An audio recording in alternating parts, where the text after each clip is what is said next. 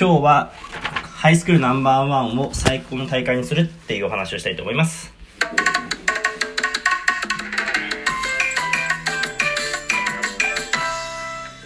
どうも、フリースタイルバスケットボーラーのシロです。国内最大級のフリースタイルバトル、バックトゥーペックの運営や、えっと、最近のフリースタイルバスケットボールマガジンの、えーっと、編集などをしております。えっと、今日は、国、あの、日本一決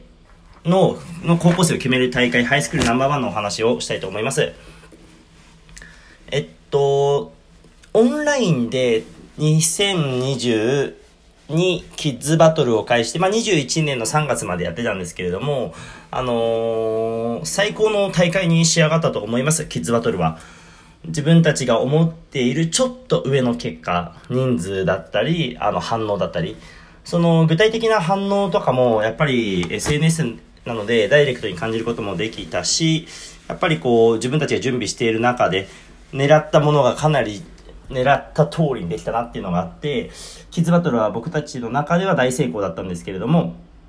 ハイスクール、高校生の大会もそんなようにできたらいいなと思ってます。で、高校生の大会なので、またちょっとキッズバトルとは違うんですけれども、まあ、オンラインでやる僕の、えーっと、いろいろな思惑としては、まずは高校生が一箇所に集まって大会をやれるっていうのが、実は別に今の、なんだろう、世界的な情勢、その、なる前から難しかったと思うんですよね。あの、交通費がすごいかかるので、どっか一箇所で、まあ、例えば東京だったり、まあ、僕の地元の静岡でも。でも昔はやっぱり来てたのでみんな、あの、バイトで稼いだのかを、あの、親御さんに出してもらったりとかしながら来てたんですけども、実はそれって、あの、地方の子たちのチャンスをだいぶ潰してるのかもしれないなって思って、あの、キッズバトルやるときに一番気をつけたんですよね。フリースタイルバスケットボールにお金を使わずに JR に使ってるじゃねえかっていうのを結構俺言いまくってたので、すごいそこの部分を気をつけていて、まあ、高校生もそういうのはあるだろうなっていうのがあって、あのー高校生の大会もオンラインにしていこうと思ってます。あのーできればね、チャンスをいろんなところ、いろんな場所にいる人にも与えれるようにしていくので、で、あとは高校生の時の自分の気持ちとかを思い出して、どういう大会がすごい嬉しいかなとか、あのー確実に大人目線だったり、バトルによく出てる人たちの目線とはまた違った目線で大会を運営していかなきゃいけないと思うので、